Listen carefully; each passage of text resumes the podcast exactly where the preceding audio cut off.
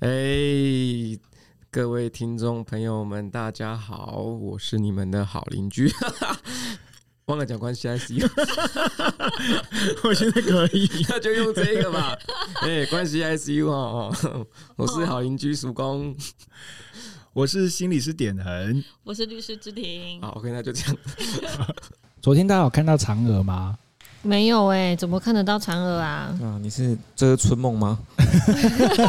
去当这个在讲自己做春梦的事情吗？去当吴刚了有没有？我们现在节目尺度这么大。对啊，但是长春梦梦到嫦娥是一件好事吗？对啊，对嫦娥是一件好事吗？听起来很老哎、欸，不知道为什么。好，欢迎回来关系 ICU。那我们现在呢，要来欢迎我们熟工来为我们介绍一下我们全新季度啦。啊，好，对，哎呀，这个进度跳好这么快，真的 好出乎意料。不管是哪一种方式，都出乎意料。对，一般点比如说在中间就穿插很多那个。就是无意义的话，对。本来想说还会酝酿个三分钟，没想到三秒就跳过叙述公那里了。没错。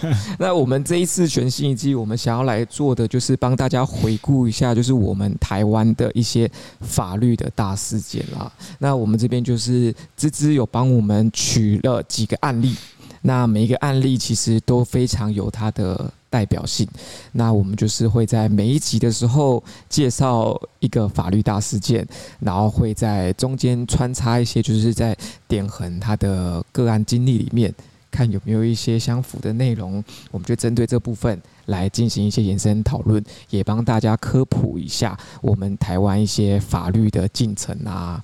嗯、OK，好，那我们一样先回到那个周记分享的环节。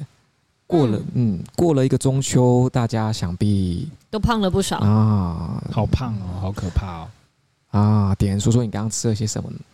我早上吗？嗯，我早上吃一个烤鸡腿蛋吐司，嗯，听起来其实还好啊，对，然后还有就是一杯豆浆，那还好啊，哎，还是还有还有，可能是因为前几天吃太多了吧，所以他今天不得不控制一下，对，但是前几天吃好可怕，我都一直一直就是撑着入睡。晚上都没有办法，晚上没有办法好好睡觉。哦，所以你是吃太饱会睡不好的？对啊，我如果我如果这是因为良心的问题还是 生理的问题？生理的问题吧，我吃太饱也会睡不好哎、欸。对对对。可是有一些就是吃太饱，饿着肚子会睡不着的。不，不，可是有一些他是就吃太饱，可是他生理是可以睡着，但他心里会过不去。他觉得说是不是很罪恶啊？是不是怎么样？啊，你们不懂我在讲什么吗？不懂，可能你可能你的生理不会这样子啊、喔。嗯。因为我都是生理会，有些人不是会吃了很多东西之后就觉得很罪恶，很罪恶，会，然后就很不舒服。我会，可是我不会在睡前吃很饱哦、嗯，所以我睡前不会罪恶。那平常会罪恶，就罪恶感不是在那个时候出现的。嗯，所以这次中秋节大家罪恶吗？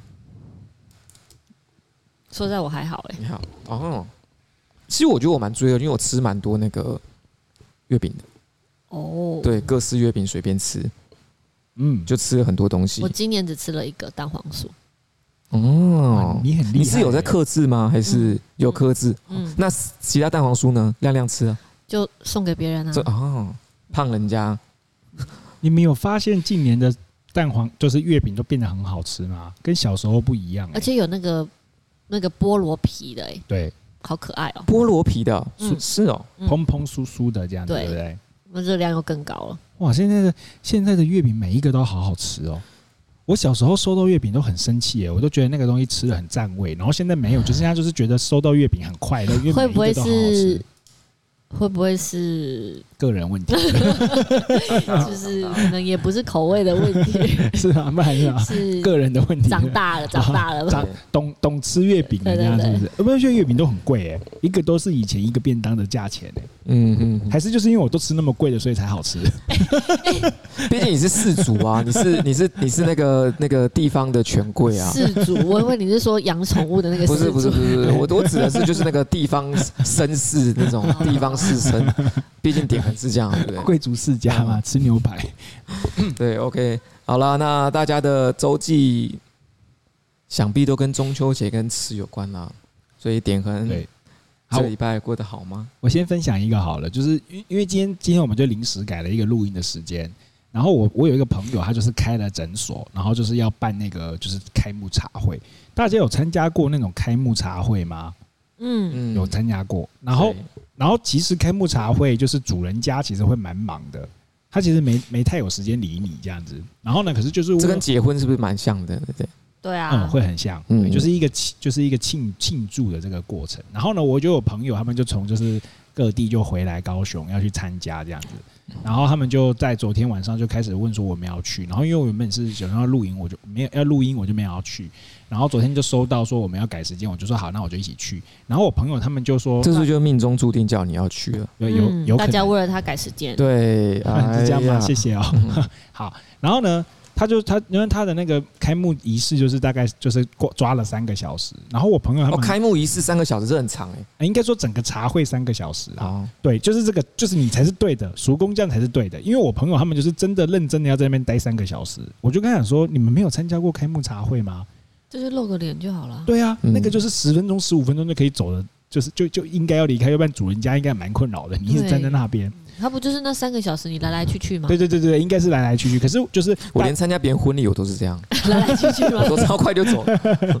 对，因因为认真说就是去分享喜悦，跟告诉就是跟主人家讲说我们就是有来这样就可以了。嗯，对。然后，但是我我这一个朋友他们就是真的就是才那个才是真正的地方士绅，就是他那个哇就是达官显贵云集的地方，各个医院的什么主任啊，什么什么无微博都在那边这样子。然后我今天早上就为了去那边，然后在那边只待十五分钟。但是因为他在小港，所以我来来回回花了两个小时，只在那边十五分钟。所以我刚刚超级累的。然后曙光刚刚看到我说，就说：“哎，你怎么看起来好像很不爽？”我说：“没有，应该是太热了。”对，你骑车去吗？没有没有，就搭捷运。我还跟我朋友他们约在高铁，因为他们搭高铁下来，然后我就跟他们从高铁坐到小港，然后再走路过去，然后在那边开幕，他在在那边十分钟，我说哎、欸、不行，我这样会来不及，我要走了，然后我就匆匆忙忙就跑掉这样，然后我同我朋友他们就都还留在那里这样子。其实骑车会比较你会比较方便一点，但其实很热、啊，真的太热了，对，真的太热了，大概大概是这样吧，就是生活所啊。不过我去那边吃的就是就喝了一杯喝了一杯葡萄酒，然后就是在吃了几个高级的点心，所以所以你刚刚酒驾。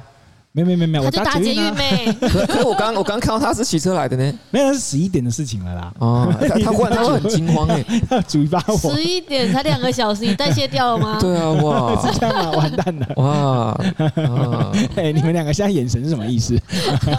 太棒可以抓他去关了，耶。对，芝芝怎么批改那个我们点恒同学这篇那个文情并茂的周记呢？觉得他把开幕茶会跟那个婚礼的意义都。了解的非常透彻哦，哎、欸，很明显就是芝芝老师是硬回应的，听得出来，很明显是硬回应。因为其实刚刚我也很认真在想说我要怎么回应，好难呢、欸，对，好无聊。这种我就句点他，哦，好棒棒，棒棒，够锁了吧，够锁了吧，就这样，赶快看下一个，有够难看的周记。好啊，好啊，那不然你已经你已经评论完了嘛？那叔公你的周记啊，来，我在想。又来，还在想 啊？对，那显然叔公要压轴了，那就是芝芝的周记了。所以应该要讲点跟中秋节有关系的东西嘛，对不对？应景一下，就是我们中秋节当天晚上当然是有烤肉，然后当天的烤肉我觉得是蛮，是自己在家烤吗？没有去朋友那边烤，对，朋友他们礼拜三就去好事多搬了一堆食材。哎呀，真是我第一次吃。烤肉没有看到青菜的这种东西，好爽哦！哦，真的是什么肉都有啊，还有那个超大的鱿鱼脚，跟冰棒一样粗的那种鱿鱼脚，啊、然后干贝，就是还有诶那个泰国虾等等，就是海鲜跟肉类都有。然后青菜就大概是一条丝瓜，然后我有吃那个丝瓜，那个丝瓜真的不简单诶，跟菜龟宝一样哎，代表它很有嚼劲，超干是不是？就我咬下去就是嗯，这是菜龟宝。对，然后当天烤肉就是。呃，我我这次今年是我负责考，就是、哦，你负责烤，对，就是前面有一个有一个朋友在烤，然后就跟他说，你去休息一下吧，我来烤。那我就沿路就是从大概从七七点一路烤到晚上十点十一点，都我在烤哦。然后烤完还帮忙收，然后他们就是一直跟我说，你不要再烤，你不要再烤了，你不要再收了，你不要再收了。然后我就说，但是我蛮喜欢做这些无脑的事情啊，因为其实我觉得烤肉场有很有意思的，就是有时候你在做烤肉这件事情。其实是有点在逃避社交。他对他们就是问，就来问我说：“你是不是故意不来跟我们聊天，想在那边烤肉？”我说：“没有啊，你们在那边讲话的时候，我也都听得到，我也可以回应你们。只是我很享受在烤肉的这件事情上。”哎呀，对对对对对，搞恭维，搞恭维，好玩好玩。可芝芝是会烤肉的吗？我哎、欸，我会啊，他们擅长烤肉。对啊，他们都说我烤的很好吃呢。哦，嗯，尤其是难烤的那个黑轮片。嗯，黑轮片很难考。黑轮片很容易抄回答。真的假的？所以黑轮片要一直翻，但是你又不能太常翻，太常翻，它它它要考的是，对，他要考的是他本来是熟的东西，但是你要让他考的是外酥内嫩。那、啊、如果你一直翻，它外面就没办法酥。但是如果你又不翻的话，它就很容易超回答。超难。如果一直翻，是不是看起来很躁动？这个是有躁，是很躁郁子。感觉你去就会一直翻。直翻不会不会，我去我绝对不会坐下来烤肉。就是他如果放在那边十超过十秒才翻，一定超回答。哦，手速要很快。对，你去顾一下旁边的肉，再回来顾它，它就超回答了。嗯，那好难，好好好好难哦。他需要专门对付他的人。所以就是当下考。哦嘞，你就不能考其他东西，你就要专心对付他，是可以啦，是可以，是可以是，但是他就是要把它放在心上，对他要放你在我最靠最贴近我的地方，我可以随时注意到他的状况。哦，然后一个烤肉架，你还要分哪边的火要旺一点，哪边的火是要小小一点，有些东西适合用小火烤，有些适合用大火烤。这个真的专业了，专业了，所以只是还会去瞧下面炭的位置。要要要！哇塞哦，这一定要处理的啊！好专业哦。你 你可以副业去做碳烤，哎，这很强哎。他们那天就帮我拍照，然后说只是要帮我相亲吗？说要帮我去找那个那个烧烤店。我说那麻烦帮我找连锁的，我要连锁业的。如果说点点的就是相亲对象，就是擅长烤肉，这加分吗？加分啊，真的很加分吗？真的吗？真的可是这个不就踩到你的强项了吗？因为你也擅长这些事情了。没，就是你要比我强。哦，就是如果你就是太弱，我就会说你比就不要考了。所以刚刚已经从这些细节听出芝芝的烤肉能力远远超越。不过如果我们跟点了出去，我不会想考啊。哎呀，因为我会煮。哎，可是这样你要社交哎，这样你就要社交了。嗯，没事，我没有排，我没有排斥社交这件事情。哦，对，我鱼丸也很难烤。所以点恒应该也是属于倾向烤肉的那一个人吧？对啊，我如果出去，我觉得我我也会去烤。可是你烤肉是因为要逃避社交吗？可能是哦。哦，嗯，因为所我上次我不晓得是不是也在节目中讲过，其实我不是很喜欢太多人的场合啊。可是你边烤肉还要边跟我们聊天，有点忙哎。嗯。可是可是，如果说你烤肉，我们大家把你冷落在那边，可以吗？就你说只是我一个人在那边烤吗？对，不行。没有，他会自己来找我们聊天吗？没有，他在外面烤，他在外面烤到外面很热，我们就在里面吹冷气聊天。你说只放我一个人吗？那这样不行，因为你要逃避社交，我们是满足你。这样不行。我们说，哎，那个没关系，不用陪他，他要逃避，他要逃避。我会说，叔公跟芝芝要来考，要把你们两个抓来。就我们目前考过的是去店里面考嘛？对，烧烤店考那。就他在那边忙，但他还是要跟我们讲话。我觉得他真的很忙，他没有办法冷静。他一定要插嘴。对对对对对对对，对我一定要在每一件事情上面都都占发表一些言论，对对对，占占有一个位置。哎，难怪你会，难怪会觉得去茶会你都是都是中心的。我哪有跟傻爷这样讲哦？好，哎呀，哎，我觉得这篇很棒，充满生活化。嗯，那点恒老师怎么批改芝芝同学这篇周记呢？就是。老师很多年对烤肉没有热情了，就是看了你这一篇之后，就是重新燃。怎么可以对烤肉没有热情呢？哎，那我问你一下，闻你的手指头，现在有没有很多烤肉味？哎，倒是不会，但是我第一天那天烤肉，对，我去叫我好像没有闻一下，你又没在烤，对啊，你又不烤，看有没有被沾到，有没有不小心被沾到了。我那天回去洗了两次头，洗不掉那个味道，哎呀，然后我就伴着烤肉味，所以就干脆把头发染掉了。原来是这样，我没起来了，没有就是。那个染头发是早就预定好了，然后我那天洗了两次头还洗不掉，我本来要再去洗第三次，后来想想算了，我明天要去染头发就算了，我 交给别人。对对，我就伴着那个烤肉味睡觉了。真的，我跟你讲，那真的很可怕。对我那时候我那一天晚上我在想说，到底是我鼻孔的味道还是头发的味道？哎，有可能是鼻孔，哎，也有可能是鼻孔。对，然后我我本来想说，如果是鼻孔味道，那真的就没办法处理；啊，如果是头发味道，我就还可以去洗头。哦，对，但是我后来算了啦，还是睡觉比较要紧。我跟你讲，答案就是两个都是，就是你因为你烤完肉之后，它就会一直满满的就是缠绕你整个夜晚。嗯，所以后来我就越来越不喜欢这件事情了。那不如下次烤肉你就把鼻孔塞起来。嗯，不不不是睡觉可以把鼻孔 睡觉把鼻睡觉把鼻孔塞起来就不会杀我整个夜晚。你们是不是一直想杀我？烤肉把鼻孔塞起来是？没有，你就睡觉把鼻孔塞起来，你就不会烤肉会缠到你整个衣服。那也是会窒息吧？你们这嘴巴呼吸啊？对，用各种方式想杀我。对，好，我分享完了。嗯，那你呢？主公给这个评价，我觉得非常棒啊！就是芝芝同学，就是老师下次烤肉的时候会约你来的，是不是？我已经听出很多细节。我不只会烤，我还会收，而且我会只控制酒量。我知道不能把自己喝醉，因为我要负责那些东西。你看，你看看，你看看，多优秀！那那芝芝结束，我开车回去吗？我没有喝，我没有喝、啊。因为刚刚说控制酒量，没有说没有喝，然后抓两个人，就是他抓差一点。我报的啊，呃，警察那个这边我这边两个现行犯。没有，现在已经不是现行，我那是前天的电话才是现行犯。OK，没有，大家听到的时候也已经一个礼拜后。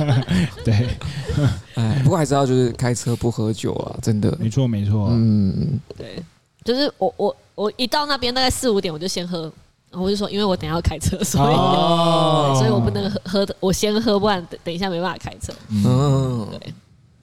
可是你们你们是都没有回家烤肉这种，就现在中秋节好像就很少跟家人过了，对不对？长大之后，我好像不止中秋节，节都没有回家，逃避回家。对，嗯，所以像我的话，我中间就是就是跟家人过啦，我们就是大家一起吃个饭。就仅此而已，嗯，对。但是我的生活琐事，我不是想分享这个。对，我可以分享，就是因为像我，因为中秋节并是连假嘛，就有一些朋友他就从那个那个就是就是起就是从那个北部回来，对，然后就会事先打电话，就会问一下，哎，你什么时候有空？什么时候有空？对，然后那时候我朋友就打给我，然后问我说什么，我什么时候晚上有没有空？然后我说，嗯，我晚上要去那个运动啊，怎么怎么之类。他说朋友回来你还去运动？然后我就说。对啊，你回来，但不影响我行程。不然看我这个运动完之后怎么说？然后说，不然看明天，明天，明天你在干嘛？我说我我在家。他说好啊，那就看要去哪。然后说嗯，我说我在家意思就是代表说我不想出去的意思。我并不是说我没事，我只是说我不想出去。对，就好像真的就是别人问你干嘛，但是你讲说你在家，就是好像就觉得说别人觉得说好像要约你或是要干嘛把你找出去。可是其实有时候你在家可就真的是想在家。你们有过这种经历吗？你说还是你们这时候你会说你在忙，不会说你在家？嗯，会说在忙。嗯，因为在家就真的很容易，人家会觉得你没事啊。哦，所以我下次我应该说我在忙，是不是？那就会问说，说我有事啊。哦，那那如果说点，如果说以点人这种个性，那你有什么事？对啊，我就会问说。然后他好烦哦，这个人。不是因为不是因为我就会，因为如果是我，就会跟人家讲说，嗯就是我不想出门，就是我会直接讲，对，就是因为我觉得我们我们够熟悉到说好好烦哦，还是你来我家坐，我们聊一下天就好。啊，可是我也不要啊。你说我，他就假他说好，不然我去你家坐一下。我我不要。对，那我这一来会坐很久。对啊，妹妹，如果是我，我就会就是假设我真的不要，我就他好懒哦，事后了之后再约，我就会直接讲。哦，对对对对对。你不要看我不错，因为你不要看我这样，我也觉得我是偏不爱出门，我只是很喜欢找你们而已。哦，因为我这件事情，我最后处理方法就是，比如说好，我说他隔天约，隔天约，隔天约，隔天约，然后我就不接电话，隔天。好过分哦！好过分哦！很过分。我就一直到昨天很晚我才接电话。他说他他他他又骂我，就说就前面就一堆脏话，就说我都回去了，你这哦，哈，好可惜哦。没关系啊，下次约就不然这次就是人也比较少。对啊，下次约人多一点比较好玩。我就大概这样回应，然后他就。就再送我几句脏话，对你真的蛮值得被送脏话的，真的吗？对。啊，我可以批改中记了，可以了，突然很急的批改。好，那个学生的周记就大概这样子。我的批改周记的内容是担忧叔公的社交，之前是担心他小孩，现在是担心他社交，各种人际关系都担心。对。，OK，那点老师呢？怎么批改我的周记？我的批改就是，所以，所以我平常就没事都一直打老叔公，就是这样，就把他烦到最高点这样子。难怪，难怪叔公常常不接电话。对，我这就是被被，就是我这是有那个那个什么。所以你要跟你朋，你要跟你朋友讲，你之所以会这样，是因为有前车之鉴。我可我这我这不是不理你，我是内心创伤。对，你要体谅我。突然把自己形容很可怜。对，好，哎，对，不过假日还是很棒啊。对啊，嗯，那我即将又有一个国庆年假了，真的哎，四天呢，四天了啊，就是打麻将的时候了。好哦，啊，打起来。对，呃，好啦，那我们要进入我们的正题啦。认真说，我很期待。为什么呢？你叫我麻将桌吗？我家有，我家有。对啊，大家期待是同一件事嘛？呃，这个也期待，期待麻跟期待跟大家一起打麻将是一件事，然后也期待等一下这个话题。对我们全，对不起，sorry，好，我又把话题带走，我们再带回来好了。因为我们这一次要分享的法律大事件就是叫家暴法嘛，对不对？对。哎呀，所以点人就是有一个家暴的经历，所以特别期待。应该不是这样，你要小心你的言行，然后随时我们是会报警的。我们如果听到你吐露一些就是你的一些真实经历，我们会报警。哎，对，像像那个就是保护令，哎，我马上就问这个问题可以吗？比如说芝芝跟可以啊。对啊，对，你可以问你问，要不你要不要晚一点再问呢？先让我问一下，因为我就好奇，比如说像我跟芝芝跟叔公，我们这么常见面，然后就是就是感情那么好啊，那你们是可以对我申请保护令的吗？不行啊，不行，因为保护令要有一定特定的人，对，家家族成员，但是这个家族成员不限有血缘关系的，对，甚至说已经。呃，过去曾经是家族成员，比如说前配偶，这也是。然后一个再再扩大一点的话是，呃，前伴侣，对，同居伴侣，也就是男女朋友也可以。了解。哦，好，为我解惑了。也许等一下还可以再多谈一点。所以，除非你有跟我们同居啊，不过应该不太可能。但我觉得，我觉得点人可能是就是想要说他的同居人的问题。你说我自己对吧？你你是你是对你同居人做一些什么事？你的同居人不就是爸爸妈妈？对啊，他爸爸妈妈想问，然后 爸爸妈妈中秋连假要逃亡出去了，不跟我在一起，双羽中逃的。对对。OK，好了，那我们就要请芝芝先帮我们介绍一下这个家暴法这个大事件啦。但我三秒钟前才塞了一个饼干，没关系，太饿了。好，家暴法其实，嗯，这个法律啊，它跟我们常见的民法、刑法不太一样。我们民法、刑法其实已经很久了，那家暴法是一九九八年那个时候哦才有的。嗯，那年点人二十岁，一九九八年那年点人二十岁，没有乱讲，就随便讲 十岁啊，我就随便讲一下。对，那我之前我之前也一直在跟大家说，就是。法律之所以会产生，一定都是社会上它有了什么样的现象。嗯，那我们为了要去规范这个现象，之后才会有法律的产生。那甚至法律施行一阵子了之后，我们又会因应社会现在的风气跟现在出现的问题，再去做修法的这个动作。所以法律都跟社会的呃一些事实发生的事情都会有相关。那我们之所以会定这个家庭暴力防治法，那时候是为了要。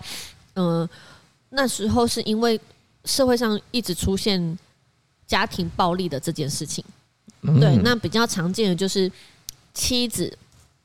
过往我们的这个这个传统就是妻子是属于呃主内嘛，那男男主外女主内，那妻子在婚姻当中或者是说在家庭关系当中，她会是处于比较弱势的。嗯，那长期以来我们又会去教导说，哦，结了婚之后你就要。就为了这个家庭，你要隐忍啊，你要让啊，要尊重先生、尊重丈夫等等的。嗯，对。所以那个时候，其实，嗯、呃，如果有呃被被呃妻子被先生做不合理的对不合理的对待的时候，那时候其实是求助无门，是不是？嗯、对。哎呀，那 但是这个事件就闹得非常大，就是在一九九三年。邓如文杀夫案，你看，一九九三年发生这件事情，但是我们家暴法是一九九八年过了五年才制定施行上路，这样。对，那邓如文的？那个时候呢，她是她跟她身边的家人长期以来都受到她丈夫的暴力虐待。那邓如文这个女士，她十五岁的时候，其实就被她先生多次强暴了，怀孕的。那也因为呃有小孩了，所以才被迫跟先生结婚。可是。婚后啊，邓如文她还是呃常常被被先生殴打，那甚至说先生也会呃，她被殴打之后就回娘家，那先生也会扬言说要要杀害她娘家的人。对，那邓邓如雯呢，她经历七年的这个暴力之后，有一次她先生又恐吓要杀害邓女士全家的时候，那邓女士为了保护家人，所以趁她先生熟睡的时候把先生杀了。哎呀，对，那依照当时的法令，他其实就是杀人罪。可是我们在衡量他这个行为的背后的动机，又会觉得他当时是社会的弱势，很可怜，他不得不做这件事情。可是我们又不能因为他不得不做，然后就说他无罪。嗯，所以那个时候社会就是在吵这件事情。那其实我们过往也有一直在吵的，就是嗯，刑法大家都有听过防卫。正当防卫这件事情嘛，嗯，就是如果有人要来侵害我的权利，比如说有人要伤害我，那我可以为了防卫我自己的身体健康权，我会去做一些防护的动作。这个时候如果造成对方受伤，那我是可以来主张正当防卫。好，对，但是正当防卫的要件，它相对来讲是比较严格。嗯，对，我如果讲太深，你们要跟我讲一下哦。好，好，刑法上啊有一种东西叫做罪行法定原则。嗯，因为刑法它是会留下犯罪记录跟前科的。对，那它也会剥夺人民的自由。嗯，所以在刑法的要件要成立上，我们是比较严格的。所以如果你这个行为啊是刑法法典没有规定的犯罪，那我们就不能说你是错的。最常见的就是。呃，拿错雨伞，对，我们都会觉得他偷我的伞，对。可是他如果说我我不是偷，我是不小心拿错，我们这个叫使用窃盗，哦，使用窃盗是不罚的，嗯，对。那就是因为罪行法定的关系，我们呃刑法里面没有规定到使用窃盗。好，那因为。又因为罪行法定的要呃的规定的关系，我们在正当防卫啊的要件上是必须是针对现在的不法侵害。嗯、那这个现在要件就非常严格，就是你。Right now，这一秒已经在伤害我，我才能够防卫你。哦。可是邓如雯她这个伤害程度有要有限制吗？伤害程度没有限制，你只要侵害我的权利，不不不一定是身体健康权，你要杀我，哦，生命权也是，就是我只要为了防卫自己。我言语伤害你可以吗？我言语伤害你，然后你正当防卫揍我。嗯，那个言语必须是要有构成犯罪的，或什么之类哦。对，哦，好，那。邓如文的案子是她杀她先生的时候，她先生并没有在对她做任何不法的侵害，嗯、对，所以她是没有办法主张正当防卫的。嗯嗯，那这个时候我们也在检讨法律要件的，呃，法律的要件是不是要那么严格？嗯、对，所以这个案件其实依法的话，这个邓小姐她就会被判杀人杀人罪。嗯，哇，而且不能用正当防卫来处理。哎呦，但是我们后来有。有把正当防卫的呃要件放宽一点点了，对，也就是说，他这个侵害如果是持续性的，嗯哼，那我可以预料到说，我如果现在没有防卫我的权利，我下一秒，就会被他怎么样的时候，那我就可以做这个动作。哦，嗯，这个也是因应这样的状况而有的调整。嗯，哎，那所以其实像邓女士她在。发生这件事情的时候，那时候都还没修法，所以他就会被以就是最严格的对标准来来处理来处理哇，所以他就一定是被判刑了。对，啊，得了，真的 哇！那他后来有他后来有受到就是新的法律的保障吗？这是一个好问题耶。嗯嗯，我来确定一下。这是这是感觉是只有总统特色才可以那个处理的。对啊，因为我们虽然说就是，嗯，刑法在修法之后，我们有一个叫做从新从轻原则，就是新旧法的适用上，嗯，如果新法跟旧法比起来，新法比较轻的话，那我们就适用新法；嗯、旧法比较轻，我们就用旧法。从从轻从新原则这样。哦，那如果哎理理论上呢，就修法之后，新法一定是比较轻。对邓小姐来讲，新法是一定比较轻，只是要去看，呃，新旧法修正然后施行的时候，他的案件是不是还在审理当中？他如果已经审理完了，那就可能就只剩非常上诉可以来处理。哦，等于说他说他如果已经被这叫裁定吗？还是判决？哦，他最后被判有期徒刑三年。哦，还好。嗯，这是不是已经算是从轻了？对.应该有就经过各种的考量嘛，嗯，考量他的犯犯后态度，考量他的犯罪动机，然后他的一呃学经历等等的，去做一些衡量，这样。哇，哦，这个好好好好好无解哦。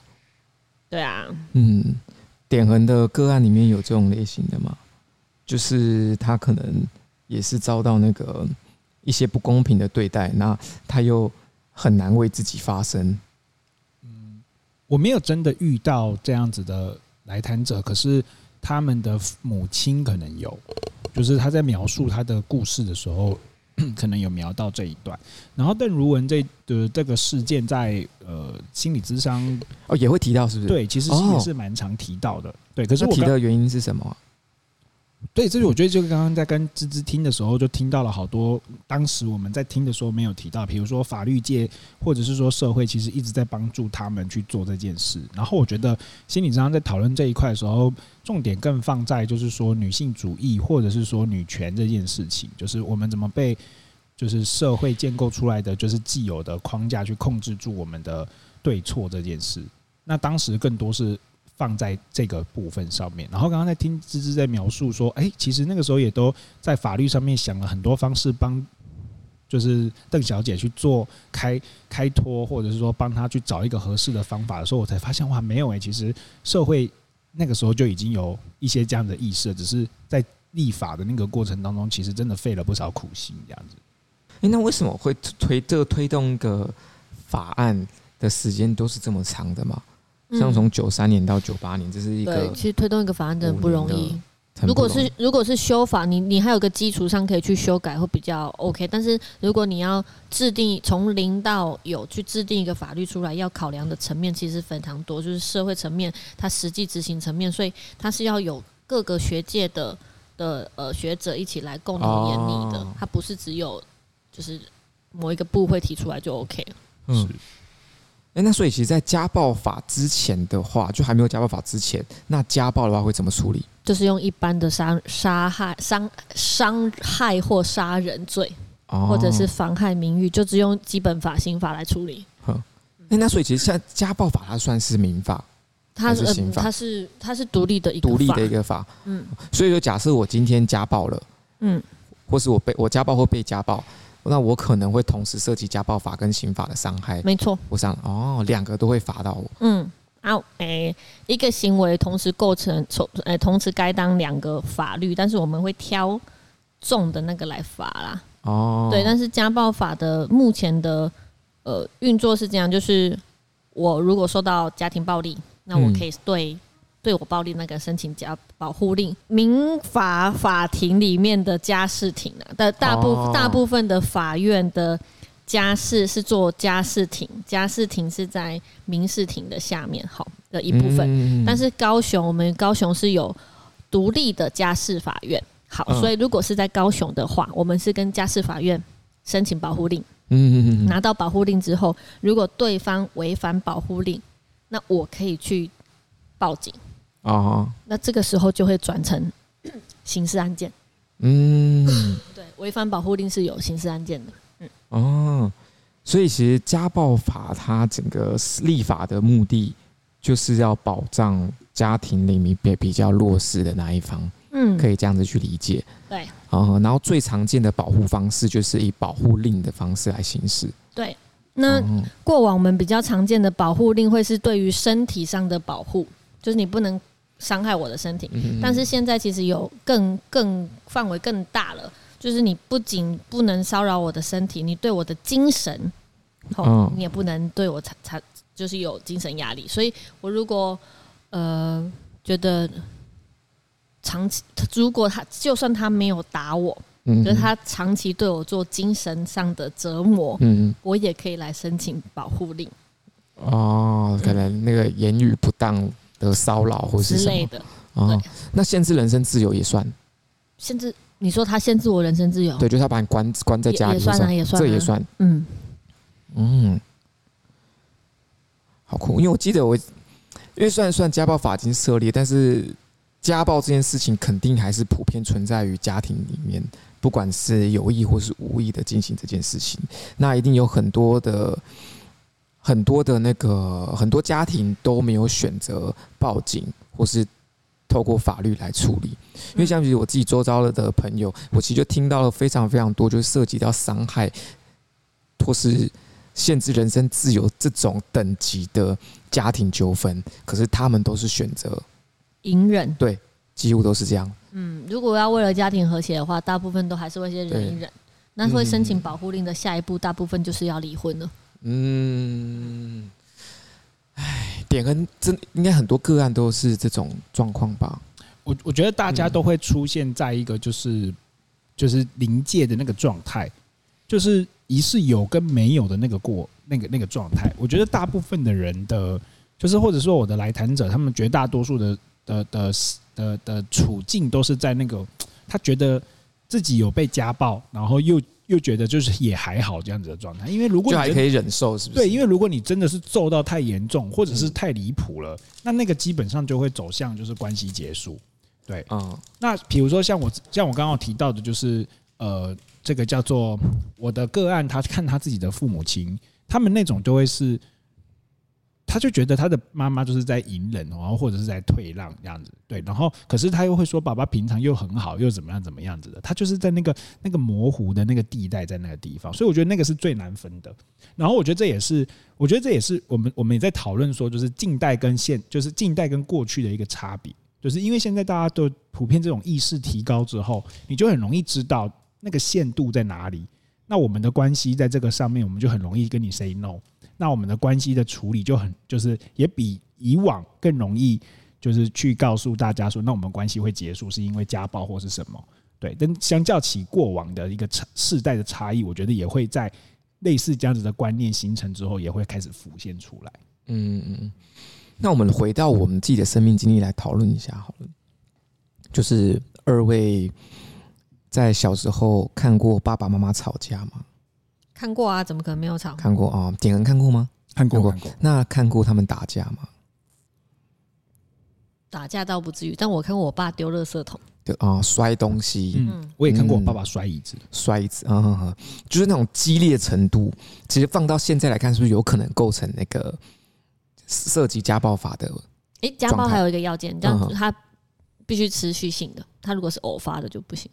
是哦，嗯，所以不能够他做我一次我就提家暴法。不能，他必须要长期揍我，因为保护令的，所以所以这这真的假？真的，他今天揍我，我就我我我没有办法怎么样，我就只能用。可能会给你暂时保护令，暂时保啊，哦、对，就是因为保护令一开始的时候，大就是大家都疯狂申请保护令嘛，那、嗯、那时候又怕说，我如果没有发保护令，对对，我如果没保护令，你下一秒万一万一被打死了，又会变成是司法的责任，对，嗯、所以那时候会广发保护令。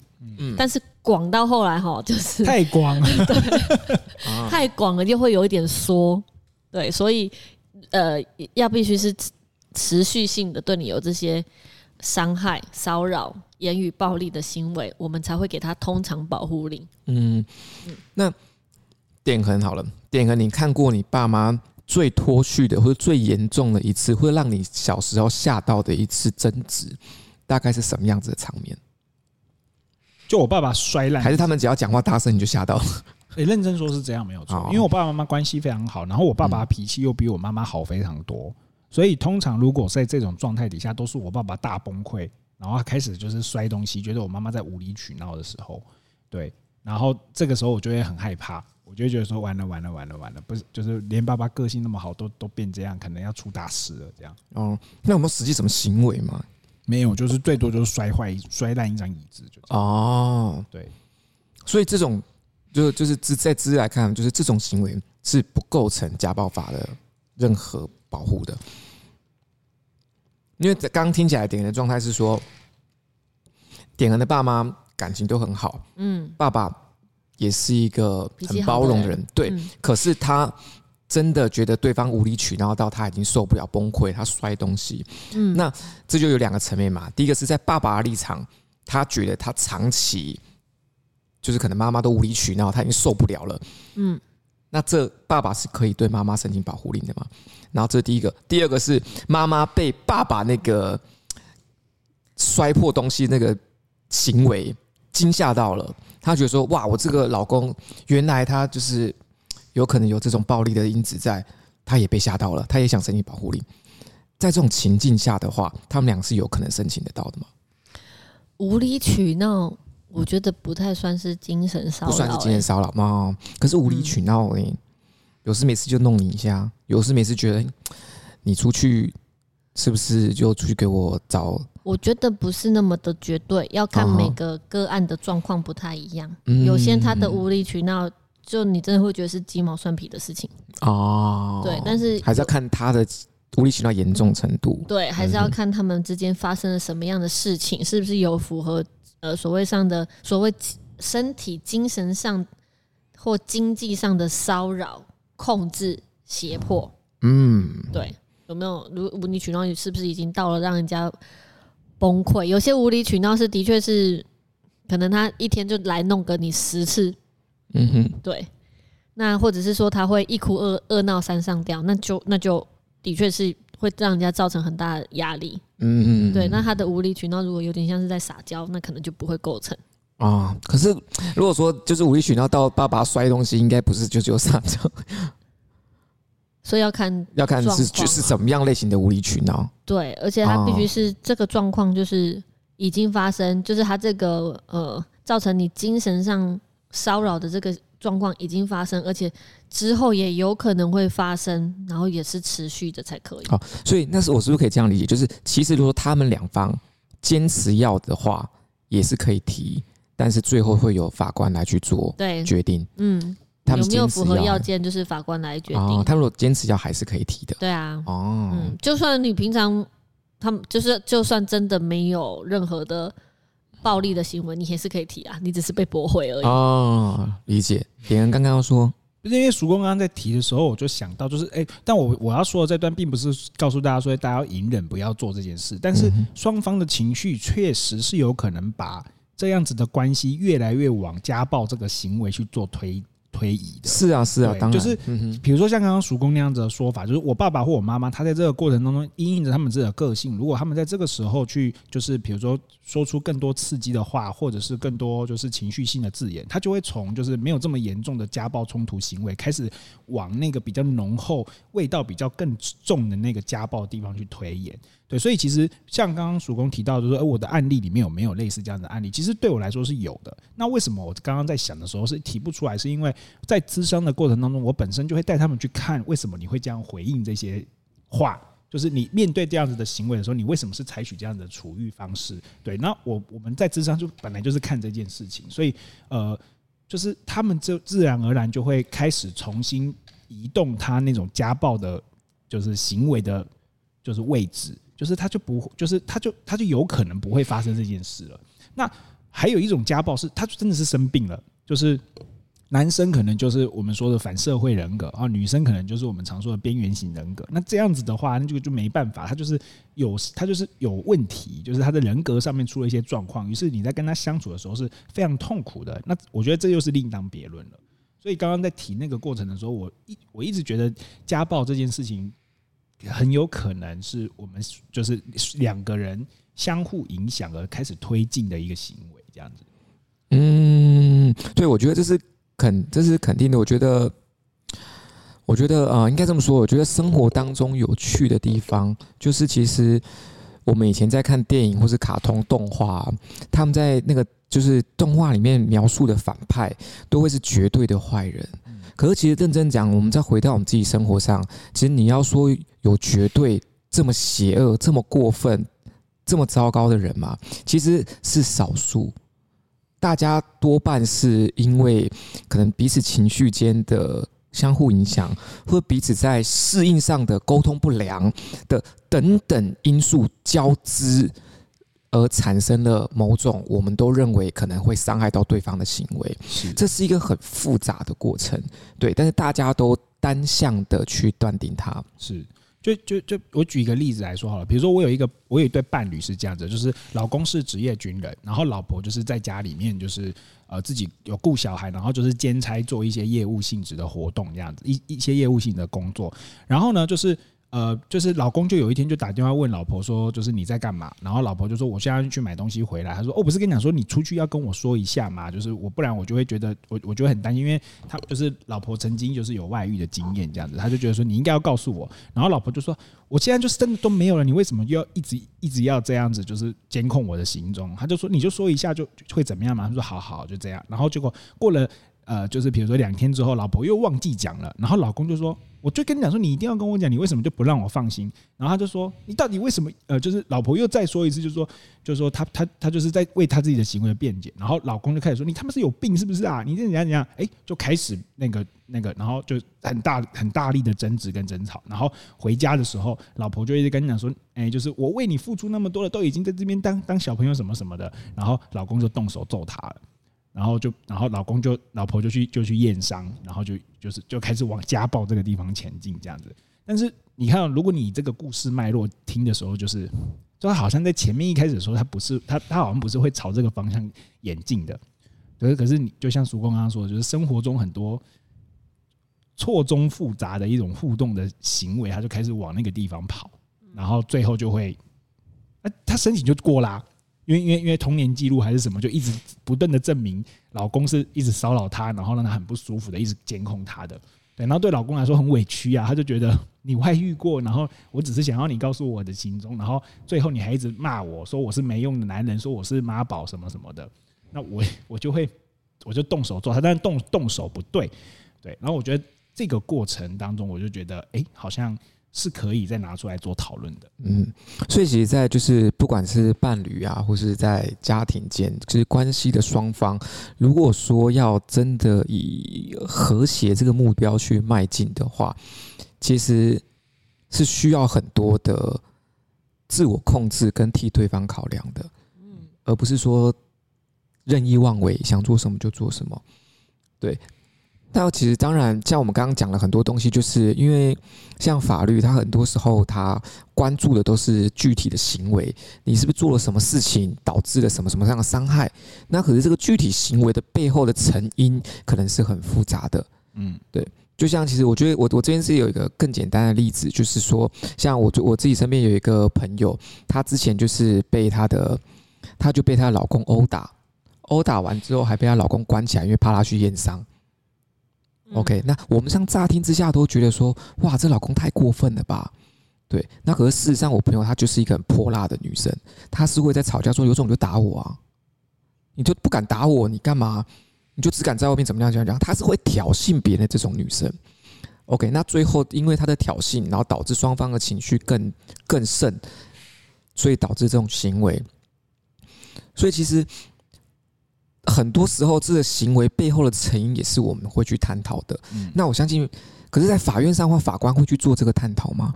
还是他就只能针对行为去做断定了？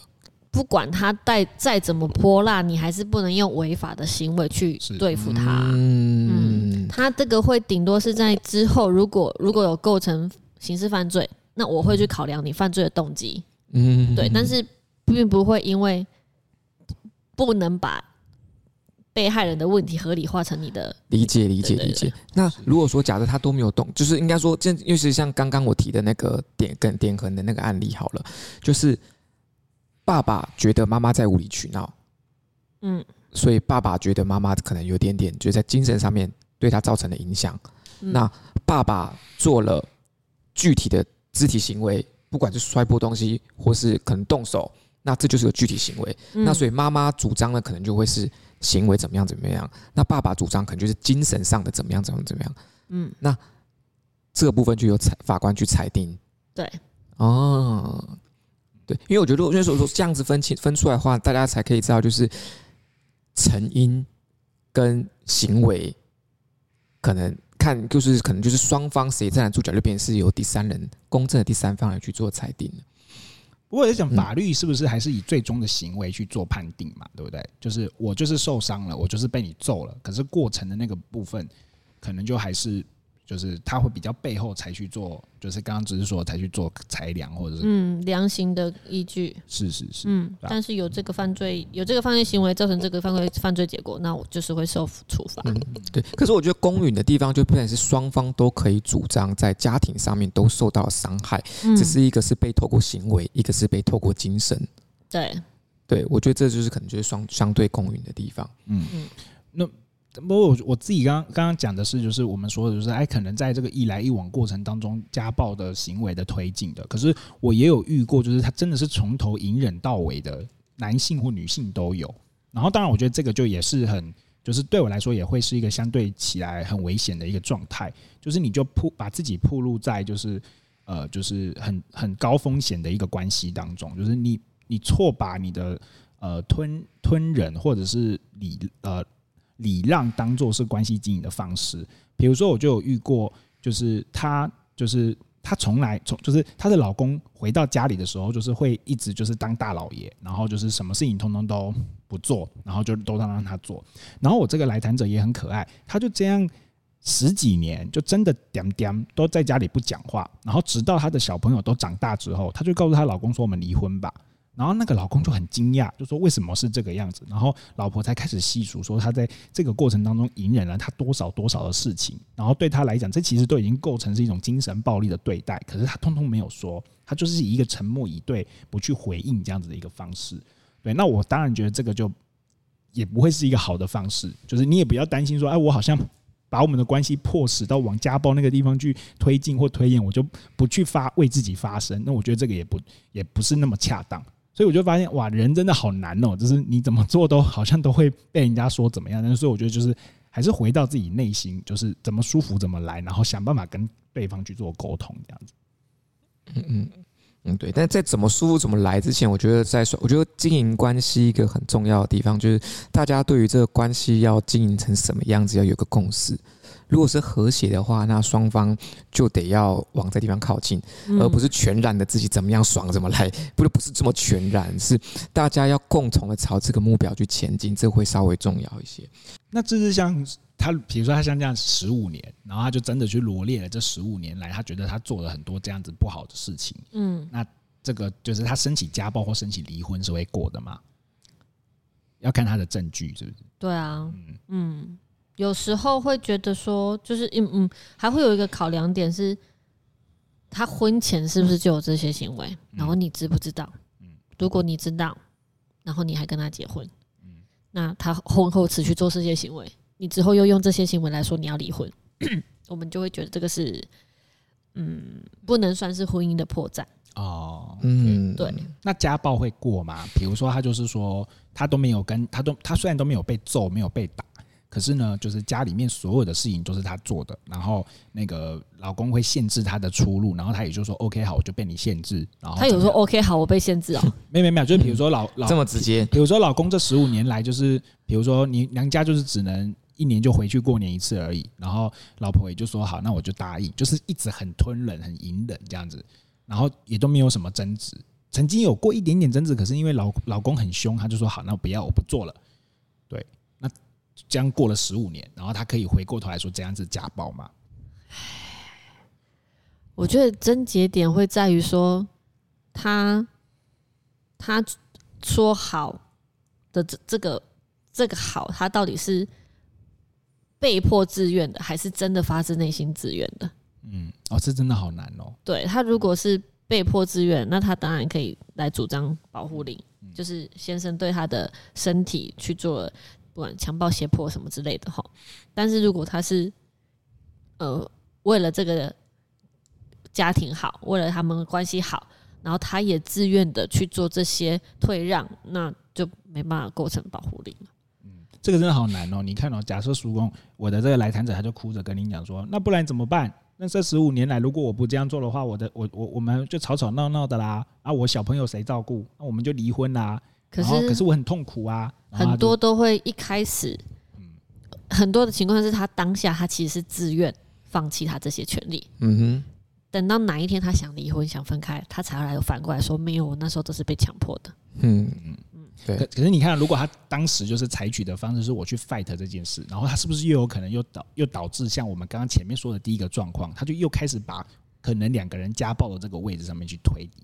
可是也不能这么确定嘛，因为他是他想象的嘛。嗯，对。但也极度有可能是他他对她老公的了解，知道说那接下来她老公可能要动手了。当然都是这些情况都是有可能发生，但也只是有可能，会不会发生？我们不确定嘛，对啊，那还是可以想想一些方法来去做调整啊，比如说透过智商，嗯，去让双方的对于家庭观念更有共识一点，就是不是你要的东西，你给的不一定是我想要的，不要一直站在你的立场说我都是为了你好，嗯嗯嗯嗯嗯，是是是，我刚好最近手上就有一个伴侣，他们已经发现这个问题了。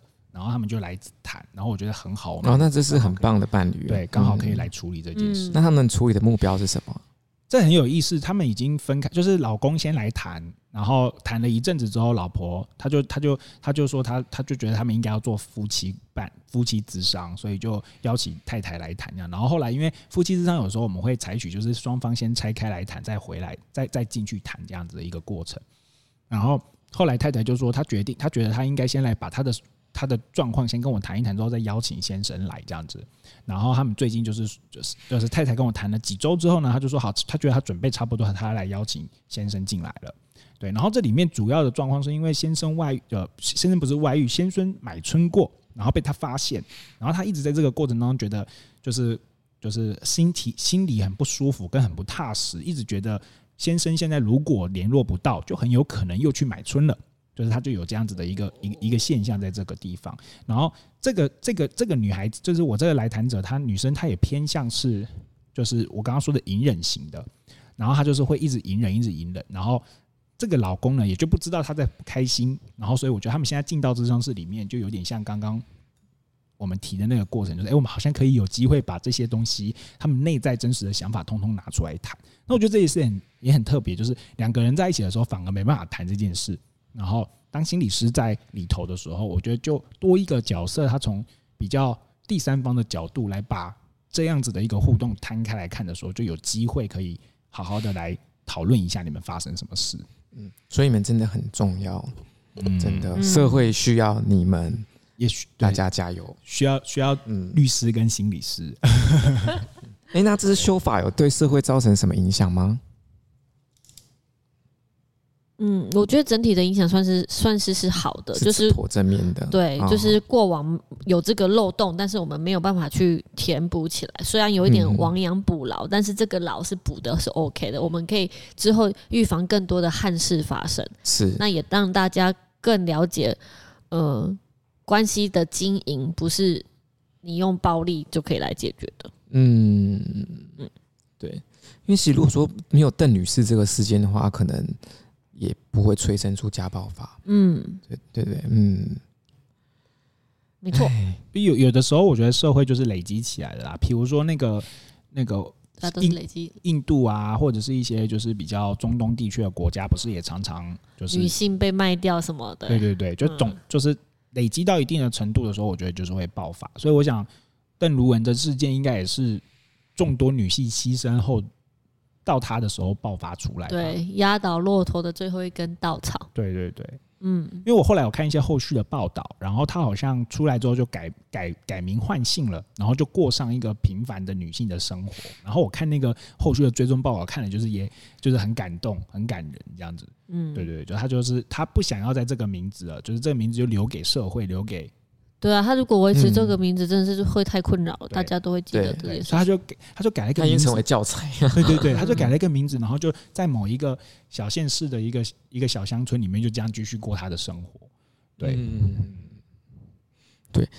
其实我觉得，嗯，当然刚刚提完，就是对对社会是非常非常正面的。然后，可是我们也不希望看到，就是我们都要因为有人的牺牲或是怎么样，我们。才愿意去正视某些问题，所以我觉得就是像家庭其实是一个很重要、很重要的东西。那也希望大家用比较正确跟健康的方式来看待家庭。那如果说自己在沟通上面，或是在跟伴侣互相适应上是没有办法找到合适的方式的话，其实寻求专家的协助都是非常非常健康，也是非常非常正常的。对，所以大家真的就是经营家庭是一件非常非常重要的事，大家非常审慎的看待，不要因为一时的情绪而破坏掉辛苦经营出来的成果了。嗯，我觉得这主题很有意思，是因为刚好跟芝芝的产行行业是完，就是有很很就是几乎是完全不一样的立场。我觉得好像会有点这样的感觉哦，就是我刚刚就想，同一个人啊，他走进。治疗呃，心理咨商所跟走进那个律师事务所的时候，他同样问了这个问题的时候，律师给的建议跟心理师讨论的东西可能会完全不一样。诶，律师可能就会开始就是讨，我不确定，就是芝芝会吗？会开始有吵说，那你就告他家暴啊啊，类似这样子会吗？然后因为我可以想象是在心理咨商所说，我可能不会第一句就冒出来说你要去家暴，我当然我会评估一下他的受伤程度，因为如果你受到。生命的安全、生命的危险，那我还是会叫你去，就是报警，类似这样子。可是第一时间，我很有可能就开始跟你坐下来讨论，说你发生了什么事。然后以我们刚刚的讨论，我就会开始想说，那我是不是在家叫他隐忍啊？这样是好的吗？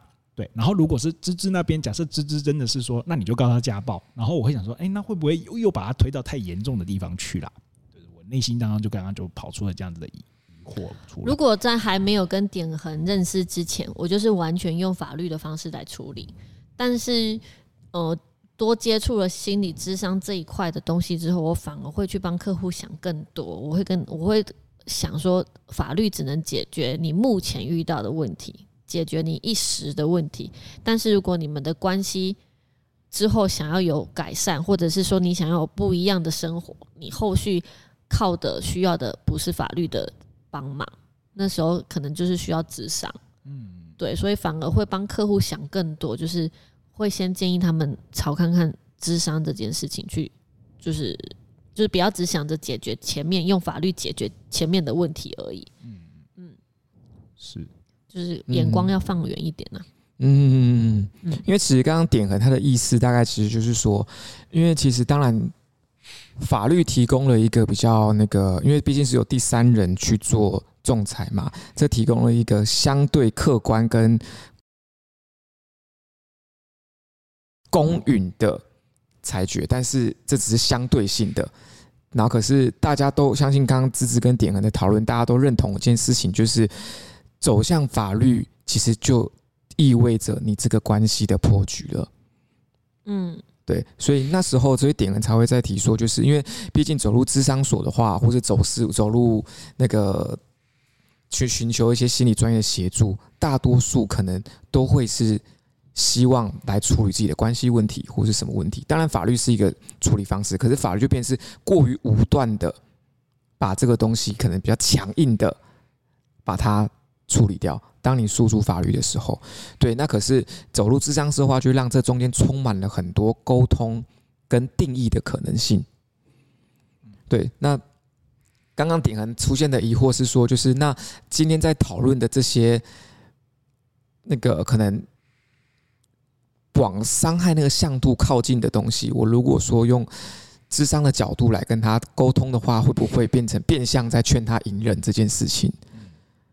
对，那我觉得，然后隔这东西，刚刚芝提的也是也也很棒的，是说就是在认识点衡之前，芝芝也会以法律的角度直接的去做帮客户做衡量，你适用什么法律，那你可以怎么做，那你的破绽在哪里，你可以怎么举证，他会朝这些方向。可是认识点衡之后，他会让客人多想一些，就是我们的关系还要继续下去吗？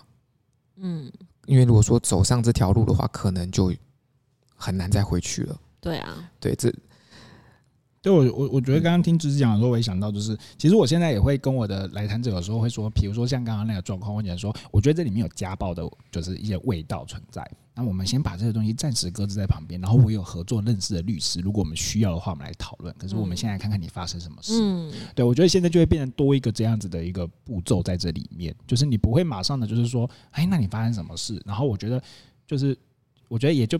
提醒自己，就是哎，他可能真的很严重哦，不是说你谈一谈就好了，他可能真的会出事哦。哦，可是我没有不谈哦，只是我现在先把你放在旁边，而且我有一个备案在。我觉得我目前的话就会比较采取这样的一个方式，在做一个就是智商的部分。因为就因为对于就是加这这种问题的判定，其实模糊性是非常非常高的，是很难去判断的。对，所以我觉得一个很重要的。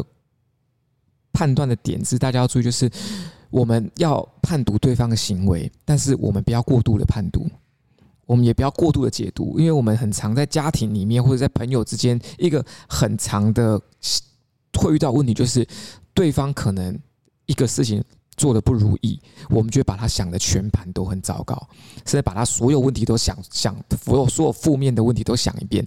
可是事实上，他还有很多比较好的面向。那其实如果说一个比较好或者比较权衡的思考，应该是你把它的正负向的东西，你都拿来评估一下，那你还能不能够接受这段关系？嗯，对，这样子的话会是比较。会比较适当，对于你今天在判断你眼前这个伴侣、你眼前这个家庭经营还有没有办法继续走下去？